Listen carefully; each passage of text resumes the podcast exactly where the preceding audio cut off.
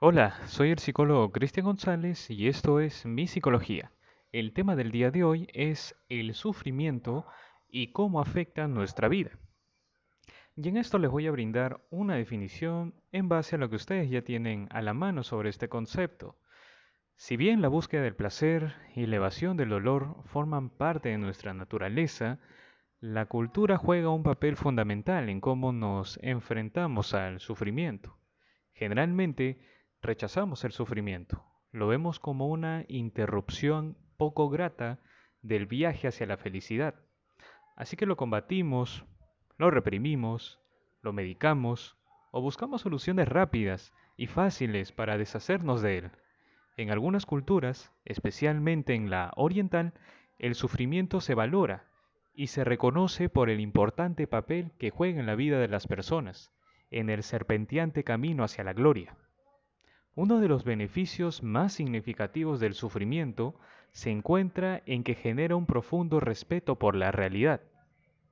Si bien todavía a veces queremos convencernos de que se puede alcanzar un estado de gloria mm, de una manera en la cual nunca suframos, lo cierto es que se puede aprender mucho de la forma de ver la vida de los budistas, por ejemplo, con su impermanencia e imperfecciones sus defectos, sus desengaños. De hecho, hay ciertas, eh, por así decirlo, causas de beneficios, mejor dicho, sobre el sufrimiento, sobre un monje tibetano que se llama Kenchen Konchog. Está la sabiduría, resistencia, compasión y un profundo respeto de la realidad.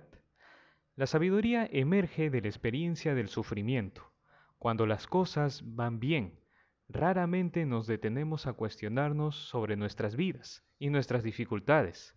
Una situación difícil, sin embargo, suele obligarnos a salir de nuestro estado inconsciente, haciéndonos reflexionar sobre nuestras experiencias, para poder ver en profundidad, para poder desarrollar lo que queremos, lo que queremos desarrollar un corazón, por ejemplo, sabio, tenemos que ser capaces de aceptar de que todo es temporal.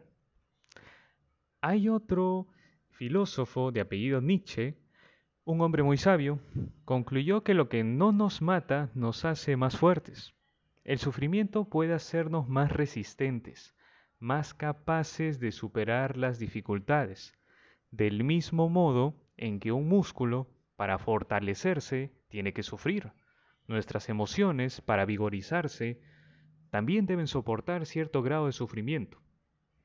Hay una persona de nombre Helen Keller que tuvo una vida con muchos sufrimientos y también muchas alegrías. Dijo, el carácter no puede desarrollarse cuando hay tranquilidad y todo es fácil. Solo pasando por la experiencia de la prueba y por el sufrimiento se puede fortalecer el alma, clarificar la visión, inspirar la ambición y alcanzar el éxito. Entonces esto parte también a lo siguiente, mi estimada audiencia, lo que es aprender a aceptar tus propias limitaciones. Todo el mundo pasa por malos momentos alguna vez y darnos permiso para sentir esta emoción nos conecta con una red de compasión de la que pasamos a formar parte. De hecho, la palabra compasión hay un concepto que me agrada y se los comparto, que es un profundo conocimiento del sufrimiento de otra persona acompañando del deseo de aliviarlo.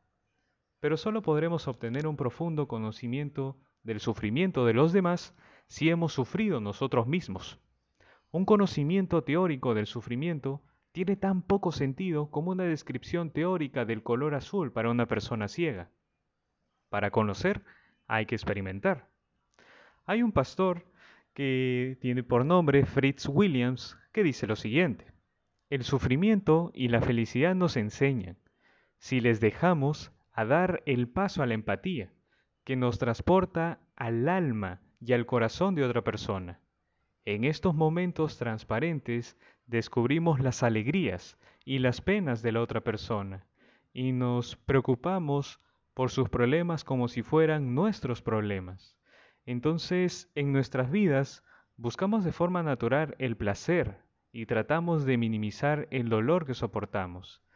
De hecho, es agradable siempre buscar situaciones positivas, válido eso. Sin embargo, hay que aprender de que el sufrimiento podemos elegir que no sea negativo. De hecho, puede ser una forma en cómo apreciamos que hemos gozado de virtudes en nuestra vida y tenemos el coraje para seguir trabajando y volver a llegar a ese estado emocional. ¿Qué es paz? Es la tranquilidad. Eso sería todo, muchas gracias por su tiempo y los espero en otra oportunidad.